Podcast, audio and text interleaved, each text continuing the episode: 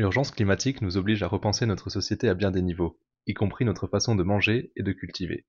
Pour cela, la permaculture apparaît comme un moyen pertinent de revoir notre modèle agricole vers une forme plus durable et soutenable pour l'environnement. Bonjour à tous et bienvenue pour ce nouvel épisode de Jean Permaculture, l'émission consacrée à la permaculture et à l'écologie en général, dans laquelle nous en inviterons chaque fois un acteur, du producteur maraîcher au consommateur, comme dirait l'autre, en passant par les bénévoles, militants ou encore chercheurs. Jingle.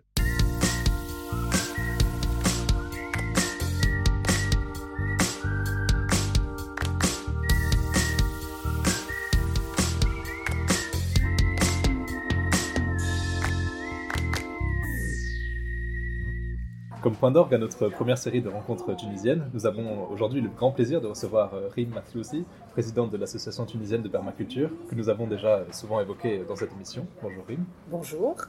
Alors, euh, pour commencer, est-ce que tu peux euh, te présenter peut-être un peu plus en détail pour nos auditeurs Peut-être commencer par, par ton parcours. D'accord. Alors, bon, moi je suis donc présidente de l'association tunisienne de permaculture depuis 2016. Euh, et euh, en enfin, depuis 2017, pardon, mais l'association a été créée en 2015 et pas par moi. Il y avait un groupe qui a créé cette association et moi je suis arrivée comme bénévole en 2016. Euh, et puis pourquoi en fait cette association de permaculture, enfin pourquoi je me suis engagée dans cette association de permaculture? Parce qu'en fait, quand je suis arrivée en Tunisie en 2011, j'ai cherché une association qui travaillait sur l'agroécologie et malheureusement je n'en ai pas trouvé comme ce, que, ce qui existait au Maroc, puisque je venais de passer sept ans au Maroc pour des raisons professionnelles. Euh, et au Maroc, il y avait déjà des associations qui travaillaient sur l'agroécologie. Il y avait l'association Terre et Humanisme. Moi, j'étais là-bas adhérente à cette association. J'allais chercher mes couffins, mes paniers avec mes légumes déjà au Maroc. Et je ne comprenais pas en arrivant en Tunisie bah, qu'il n'y ait rien. Voilà. Après, bien sûr, quand on connaît l'histoire de la Tunisie, avec euh, l'interdiction de créer des associations avant 2011, c'était un peu logique. Bon. Mais euh, la seule association que j'ai trouvée, qui s'est montée en 2015, c'était l'association tunisienne de permaculture. Je me suis rapprochée d'eux en faisant un reportage pour Arte, euh, puisque je suis de métier, journaliste, et j'étais correspondante pour Arte à cette époque-là. Et pour moi, ça m'intéressait de savoir bah, quels étaient un peu les nouveaux mouvements qui faisait partie de cette révolution de pensée aussi tunisienne. Et pour moi, l'ATP faisait partie d'une révolution de pensée. Euh, c'était très peu de personnes euh, étaient adhérents à l'ATP, très peu de monde comprenait ce que, voulait dire la, la, permaculture, même moi, puisque c'était très nouveau. En revanche, l'agroécologie, ça faisait 20 ans que je militais euh, dans des associations en agroécologie en dehors de la Tunisie mais la permaculture m'intéressait. Donc voilà pourquoi je suis arrivée comme bénévole dans cette association-là, après avoir fait le reportage. Et puis après, de fil en aiguille, euh, on m'a mise vraiment nommée présidente, puisque je n'ai absolument pas demandé à l'être. Mais c'était une association qui était un peu bancale, pas vraiment de vision, pas de compte bancaire, pas de stratégie. Et mon côté un peu alsacienne, allemande, quelque part, en fait, a fait... Euh, a fait que ben, les personnes de l'association m'ont dit mais t'es, carré, tu vas, tu vas en faire quelque chose. Et c'est comme ça que je me suis engagée, euh, ben, comme, comme euh, j'ai toujours fait quand je m'engage quelque part, ben, à fond. Et donc depuis 2017, ben, on a créé plusieurs projets. D'accord. Et donc ton rôle en tant que présidente de l'association Oui, alors au début, au début, on était juste un petit bureau avec euh, un trésorier, un secrétaire général et moi. Bon, ben, on a fait ce qu'on a pu, on était très engagés et on n'avait surtout aucun budget. On n'avait pas de locaux, on n'avait pas de budget, on était juste nous, notre amour pour ce que nous étions en train de faire, euh, notre conviction qu'il fallait vraiment changer le modèle agricole tunisien, le modèle également de la politique alimentaire pour notre santé et pour notre bien-être quelque part. Euh, et, dans ce, renouveau-là, qui était l'ambiance euh, de l'époque de la Tunisie, eh bien, c'était euh, de mener des activités de terrain sur tout le territoire tunisien, qui étaient des ateliers d'initiation à la permaculture, des ateliers de compostage, de la recherche des semences paysannes, puisqu'on a mené avec ma voiture une caravane des semences pour comprendre ce qui existait en Tunisie. On a sorti un petit guide. et puis surtout, ce que j'ai fait, c'est essayer de lever des fonds. Pour lever des fonds, ben, il a fallu convaincre, et pour convaincre, il a fallu faire avant d'avoir l'argent. Donc euh, sur nos fonds propres euh, du bureau, sur notre volonté personnelle au sein de ce petit bureau de l'association. Nous avons mené un maximum d'actions et d'activités sur tout le territoire pour vraiment convaincre les bailleurs d'abord qu'on avait une vraie vision, qu'on avait envie de faire des choses et que même si l'argent était important, en tout cas pour nous, c'était pas limitant. On faisait quand même des choses et on faisait ce qu'on pouvait. D'ailleurs, ça a beaucoup fait rire les premiers bailleurs que j'ai rencontrés. J'ai dit, vous savez, si vous nous financez, on fera mieux, euh, on fera plus en tout cas. Mais si vous ne nous financez pas, nous on continuera à faire ce qu'on fait avec les moyens que nous avons. Sans vous, on fait. Avec vous, c'est mieux. Et ça ira sans doute plus vite. Voilà. et ça les a beaucoup fait rire. Et, c'est comme ça qu'on a gagné leur confiance. Ok. C'est qui euh, concrètement qui finance euh, la TPE aujourd'hui? Alors il y a plusieurs, il y a plusieurs euh, partenaires financiers. Hein. On a commencé avec le CCFD Terre Solidaire, qui a été notre premier partenaire financier, notre premier bailleur, et uniquement sur le programme des semences paysannes, même pas sur la permaculture. Ah oui Non, uniquement sur le programme des semences paysannes, parce que pour nous, quand on parle de permaculture, il faut aussi parler semences, ça ne va pas l'un sans l'autre. On parle d'autonomie, d'autonomie alimentaire, donc de souveraineté alimentaire. Et le CCFD était convaincu aussi par euh, l'idée de, retrouver une souveraineté alimentaire en Afrique. Donc c'est pour ça que le CCFD a été notre premier bailleur, notre premier euh, euh, partenaire, et qui l'est toujours, hein, des années plus tard, toujours aussi fidèle. Nous avons également un autre bailleur très important, qui est Drossos, qui est une fondation suisse, qui est basée à Zurich, et qui finance, qui nous accompagne pour le financement euh, de création de microfermes en permaculture sur tout le territoire tunisien. C'est un gros projet sur 4 ans qui se termine dans un an et demi. Et nous avons ensuite gagné euh, le cœur, euh, on va dire, de l'Alliance africaine pour la souveraineté alimentaire, qui est basée en Ouganda et qui aujourd'hui participe au financement de plusieurs de nos activités, notamment de plaidoyer pour l'agroécologie, pour les semences paysannes, et également pour le changement des politiques agricoles et des politiques alimentaires. On est vraiment plus sur du plaidoyer avec l'AFSA. Euh, et nous avions également Rosa Luxembourg, la fondation allemande Rosa Luxembourg, qui nous a accompagnés pour la création euh, du label Nourriture citoyenne, donc du système participatif de garantie que nous avons installé, euh, le seul qui existe encore actuellement en Tunisie. D'accord. Et donc l'État tunisien n'a pas de, ne finance pas, ne subventionne pas l'association L'État, la situation euh, financière de la Tunisie est assez grave et n'a jamais été vraiment confortable. Euh, la seule chose que nous avons aujourd'hui de l'État tunisien, ce sont des accords de collaboration. C'est-à-dire qu'on ne nous met pas des bâtons dans les roues. On participe, ils participent euh, tant, autant qu'ils peuvent. Nous, nous avons demandé des conventions cadres, notamment avec la Banque des Gènes, qui est un, un office du ministère de l'Environnement, donc qui travaille sur les semences. Euh, et nous avons un autre accord cadre avec l'Agence de vulgarisation de la formation professionnelle pour intégrer l'agroécologie dans les formations professionnelles de l'État. Donc ça, ce sont les deux organes, on va dire, de l'État avec lesquels nous travaillons, qui ne nous financent absolument pas, mais qui en tout cas acceptent de travailler avec nous et croient en ce que nous faisons. C'est déjà, c'est déjà énorme. Et vous attendez plus du coup euh, de l'État ou on se concentre déjà de... Oui, on attend que des changements de loi. On, on attend des changements structurels. Mhm et pas uniquement des conventions. Et les changements structurels arriveront quand nous aurons tous les éléments à leur donner pour que, au niveau du Parlement, les lois puissent également changer et qu'on transforme les politiques agricoles et les politiques alimentaires. Et du coup, qu'est-ce qui manque comme élément à rassembler euh, pour la TP Alors, nous sommes en train, actuellement encore, euh, en phase d'études, nous, sommes en train, nous avons déjà réalisé une étude sur les politiques alimentaires et agricoles en Tunisie. Et là, nous sommes en train de réaliser une étude sur le lien entre les pesticides, notamment les intrants chimiques, et la santé.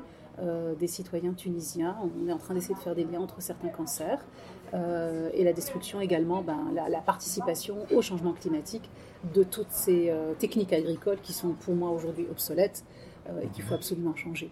Donc on est en train de ramasser un maximum d'informations réelles, hein, des études, des, des, travaux de recherche, des textes également au niveau international. Nous ramassons tout ça et nous allons déposer tout ça dans les ministères et surtout auprès des députés.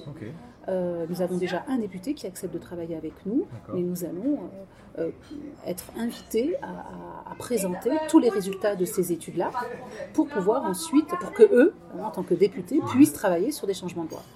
Ok, et donc l'objectif, c'est pas seulement de convaincre la population ou d'autres producteurs, c'est vraiment d'aller jusqu'au cœur de l'État, d'accord? C'est les deux, c'est-à-dire qu'il faut commencer par les gens, par, par, réveiller les gens sur ce qu'ils consomment. Mhm. Donc là, on est en train de mener une campagne nationale qui s'appelle Je mange tunisien. Ok. Euh, Il y a un gros programme qui s'appelle Je mange tunisien et là on, a, on attaque dans quelques temps une campagne nationale euh, derrière les bus, euh, c'est de l'affichage public dans les agglomérations avec dedans des slogans qui sont des, des arguments en fait euh, euh, scientifiques euh, pour convaincre la population, le grand public, les enfants, les vieux, les jeunes, bah, qu'en fait ce qu'ils ont dans leur assiette n'est absolument pas conforme, n'est absolument pas euh, sécurisant pour eux. Et comme disait Pierre Ravi, euh, avant de, dire bon appétit, on a envie de dire euh, bonne chance. Parce qu'aujourd'hui, euh, ce qui est diffusé par les airs, c'est-à-dire les insecticides qui sont, qui sont balancés dans les terrains par le ministère de l'Agriculture lui-même, sont dangereux. Certains sont interdits dans d'autres pays et nous continuons à les utiliser. Donc il faut d'abord convaincre les gens, euh, les informer, pas les convaincre. Parce que je pense que la population tunisienne sera, convaincue quand on va lui imposer quelque chose, quelque part. En fait, si c'est pour son bien, elle ne va pas être en résistance. En revanche, on a besoin de convaincre les politiques, ça c'est certain. On a besoin de convaincre les directeurs nationaux des offices, euh, des offices de l'État. Ça c'est très important. On a besoin de ramasser un maximum d'alliés et c'est ce que nous sommes en train de faire puisque nous sommes en train de créer le premier réseau national des acteurs de l'agroécologie en Tunisie. Tous gravitent autour de l'ATP. Alors ils vont pas. et- Alors voilà, ils sont de- des producteurs, des coopératives, des syndicats. Il y a le syndicat Unobio, l'agriculture biologique. Euh, il y a d'autres associations tunisiennes qui travaillent pour l'agriculture environnementale en Tunisie.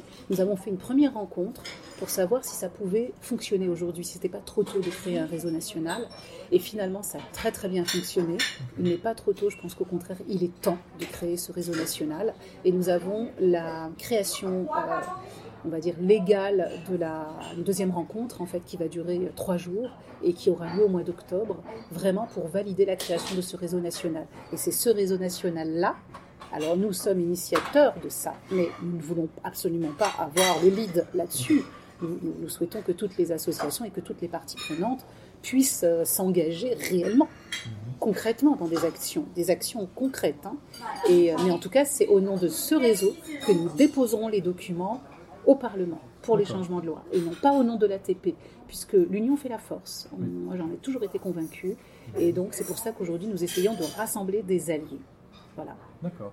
Et du coup, euh, ce que- ce que- ce qu'expliquait euh, Mohamed, c'est que vous allez aussi à la rencontre des, des petits producteurs euh, euh, partout en Tunisie pour essayer de, de les convaincre de, bah, De changer pratiques. voilà, de changer leurs pratiques. En fait, le petit producteur, il est, il, est, il, est, il est pieds et poings liés par la réalité de son terrain, qui est, il n'a plus d'eau, euh, il n'a plus d'argent pour acheter des semences, donc ça pour nous c'est une opportunité. Euh, il n'a plus d'argent pour acheter les, intrants chimiques, c'est une opportunité pour nous.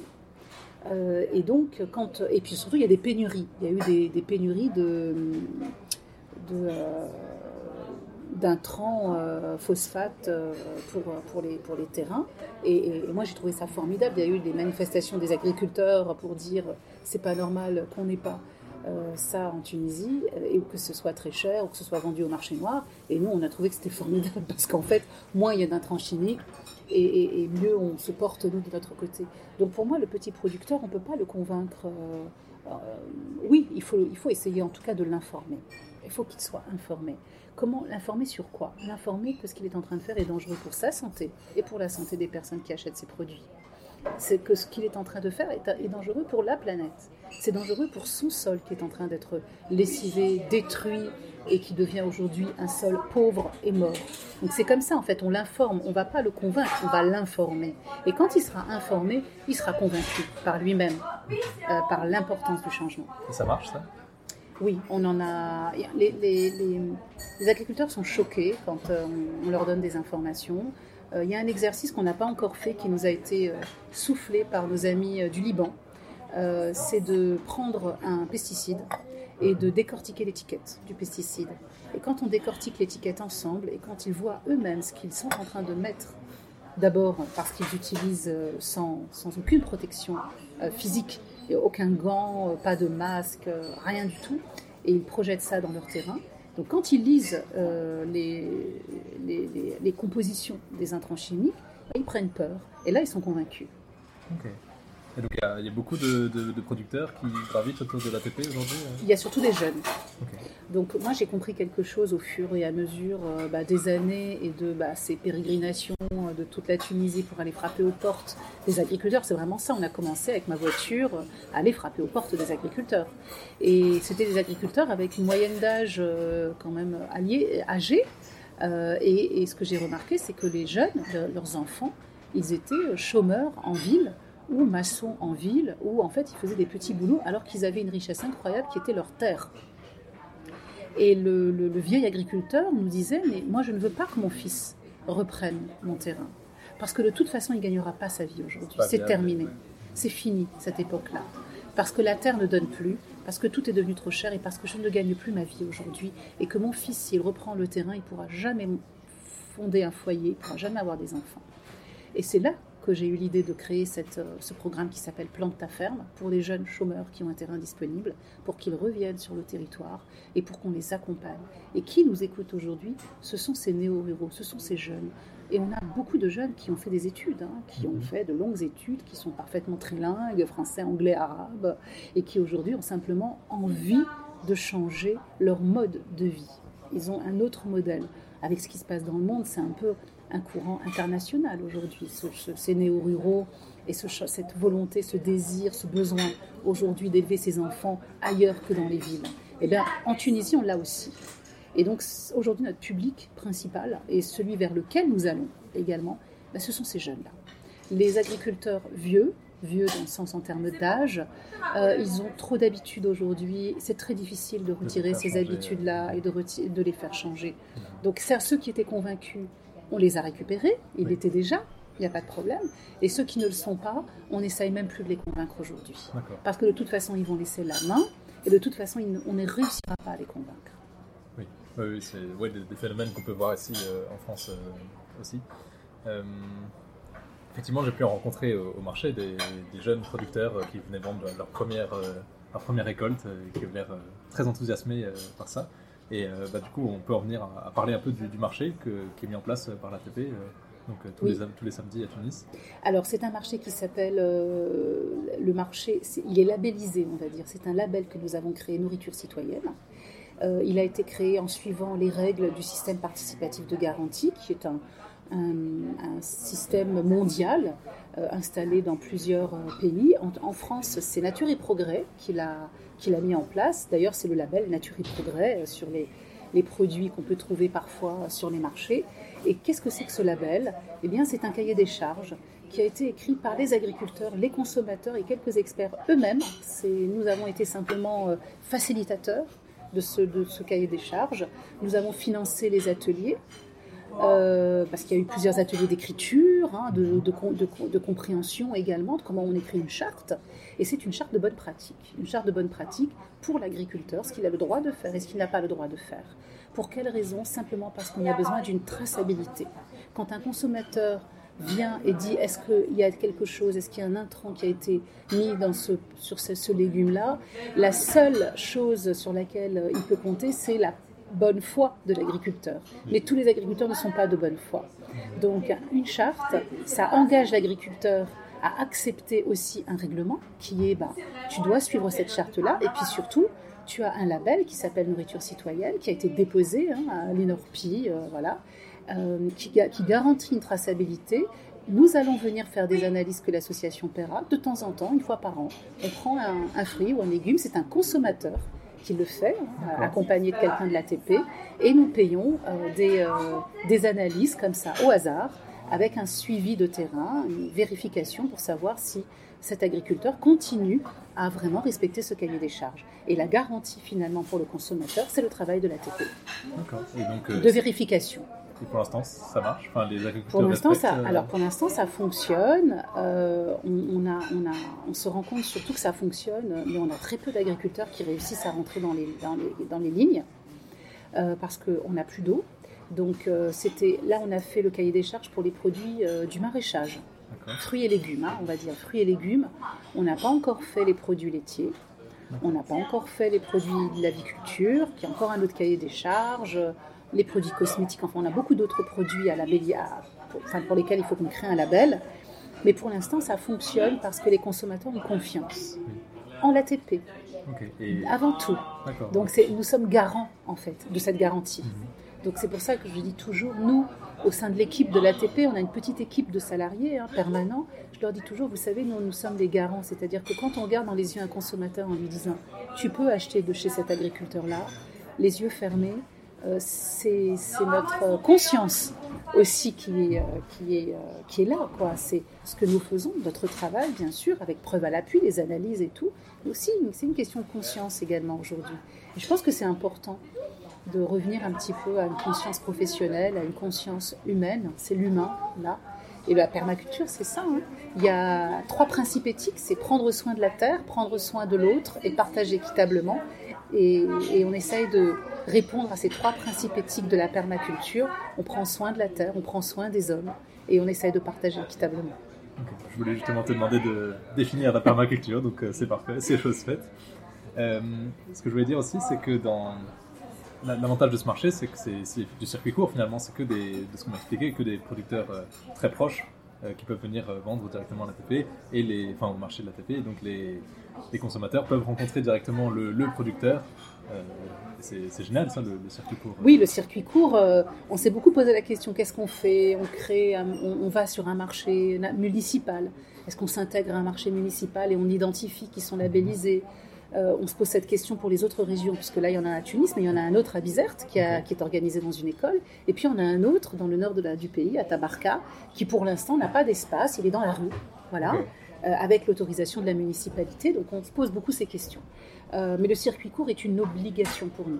C'est-à-dire que cet, cet agriculteur-là va pouvoir discuter directement avec le consommateur, euh, bah, ne serait-ce que pour expliquer aussi quel est son métier, les difficultés de son métier. Puisqu'aujourd'hui, le consommateur, ça c'est dans la phase, c'est l'axe un peu euh, euh, information pour le consommateur. Le consommateur, il ne se rend pas compte qu'il y a des hommes et des femmes derrière les produits qu'il consomme tous les jours. Il ne se rend pas compte de ça. Il va sur un marché ou dans un magasin, il achète des fruits et des légumes, et alors il ne se pose aucune question de comment ça a été planté, de tout ça.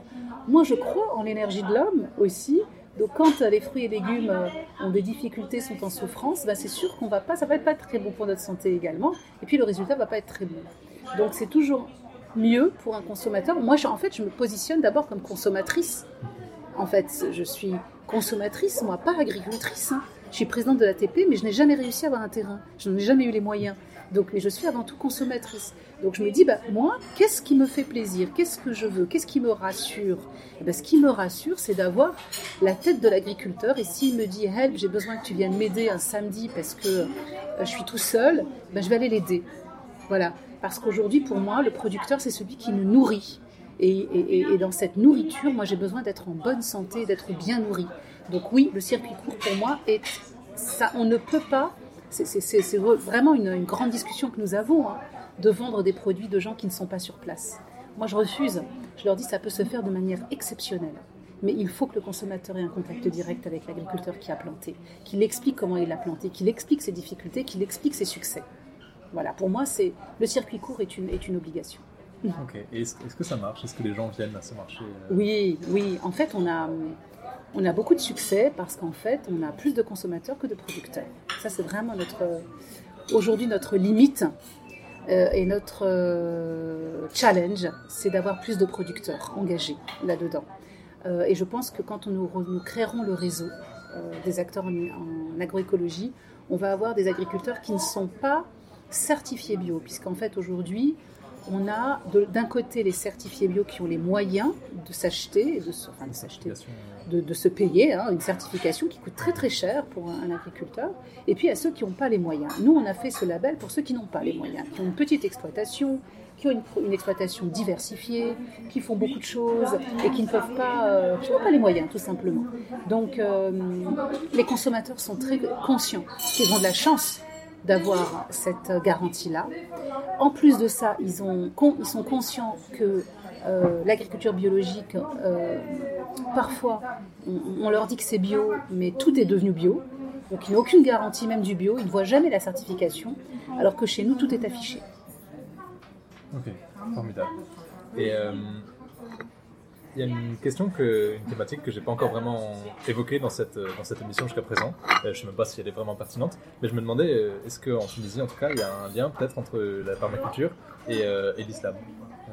Ah, alors intéressant parce que vous savez qu'il y a une association des permaculteurs musulmans. Je suis tombé sur ça, mais j'ai pas eu de contact Alors, avec eux, donc je, je ne sais pas. Alors moi j'ai eu un contact avec eux de manière, euh, enfin un événement euh, à Paris une fois, et euh, ça m'a un peu dérangé parce que euh, pour moi c'est limitant.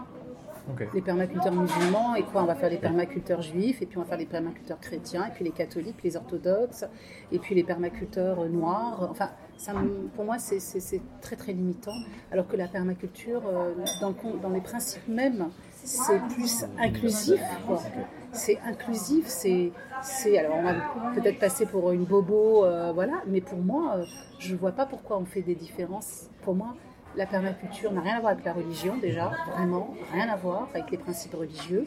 En revanche, elle a des principes éthiques et des principes de conception qui sont clairement euh, euh, détaillés dans les deux tomes de Bill Mollison et de David Holmgren, qui sont nos deux livres, nos bibles, hein, pour pas pour utiliser le mot, les bibles de tous les permaculteurs du monde entier. Voilà. Après, euh, et c'est ça que nous enseignons, nous, à l'ATP. Hein. Ce sont les deux tomes de Bill Mollison et de David Holmgren, mais nous avons adapté les choses à notre contexte tunisien et à nos difficultés de changement climatique. Voilà. D'accord, ok. Bon, c'est intéressant du coup euh, comme question. Et, et aussi, en, bah, quand j'ai commencé mon, mon investigation dans, dans le milieu de la permaculture euh, en Tunisie, je tombais face à un, un courant de pensée que j'imaginais pas forcément euh, au, au départ, qui était des, des, climato- des climato-sceptiques qui remettent en cause la responsabilité de l'homme euh, Ah euh, dans le, le, dérèglement climatique et qui pourtant s'engagent dans la permaculture et tout ça. Et comment est-ce que tu vois un peu cette cohabitation des courants de pensée euh, Ben, pour moi, c'est l'ignorance. Euh, je pense que ces personnes qui sont encore climato-sceptiques ne savent pas qu'il y a des experts du GIEC qui travaillent euh, et, qui, sortent des rapports, cela dit, compliqués à lire en anglais. euh, voilà. Mais je pense qu'aujourd'hui, moi, j'ai du mal à- à croire qu'il y a encore des climato-sceptiques.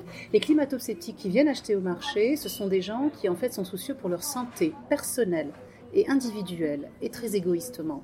Ils ne sont absolument pas conscients du danger pour la planète. Et quand est-ce qu'ils commencent à être conscients des dangers pour la planète? C'est quand euh, les agriculteurs aujourd'hui, au mois fin juillet, ont tous leurs légumes cramés, brûlés par le soleil et par le manque d'eau. Là, peut-être qu'ils vont se poser des questions. Et encore, parce que pour eux, oui, bon, bah, c'est l'été, il fait chaud. Voilà. Sauf que nous avons atteint aujourd'hui 55 et 56 degrés en Afrique du Nord, que euh, la Méditerranée est euh, en, proie aux flammes euh, aujourd'hui dans plusieurs pays, la Turquie, la Grèce, l'Algérie, le Maroc, la Tunisie, et que je pense que ces climato-sceptiques-là sont simplement un peu trop individualistes et ont une vision un peu trop nombriliste euh, de, la, de la situation et, peut-être qu'ils sont dans la peur. Parce que accepter que l'homme est responsable en partie euh, des changements climatiques graves et, et de, la fonte du permafrost, eh ben c'est euh, peut-être aussi parce qu'ils ont peur. Ils ont peur de voir la réalité en face et, euh, être dans le déni, quelque part, c'est humain. Oui, c'est plus facile. Euh, mais j'ai aussi vu un peu c'est tout un courant qui vise à, dans la permaculture à réutiliser des techniques ancestrales et faire vraiment un retour. Alors que moi, dans, mon esprit, d'être un peu bobo, euh, la permaculture c'était presque un- du, progrès. Et j'ai l'impression qu'il y a une véritable cohabitation entre modernité et tradition et retour aux techniques Bah, ancestrales. en fait, Bill Morrison et David Holmgren, ce qu'ils ont fait euh, avant d'écrire le livre, en fait, ils ont voyagé et ils sont allés chercher dans les traditions ancestrales. La permaculture n'est que un, un regroupement, regroupement de, de, de bon sens utilisés dans plusieurs pays du monde et qui ont été, on va dire, synthétisés.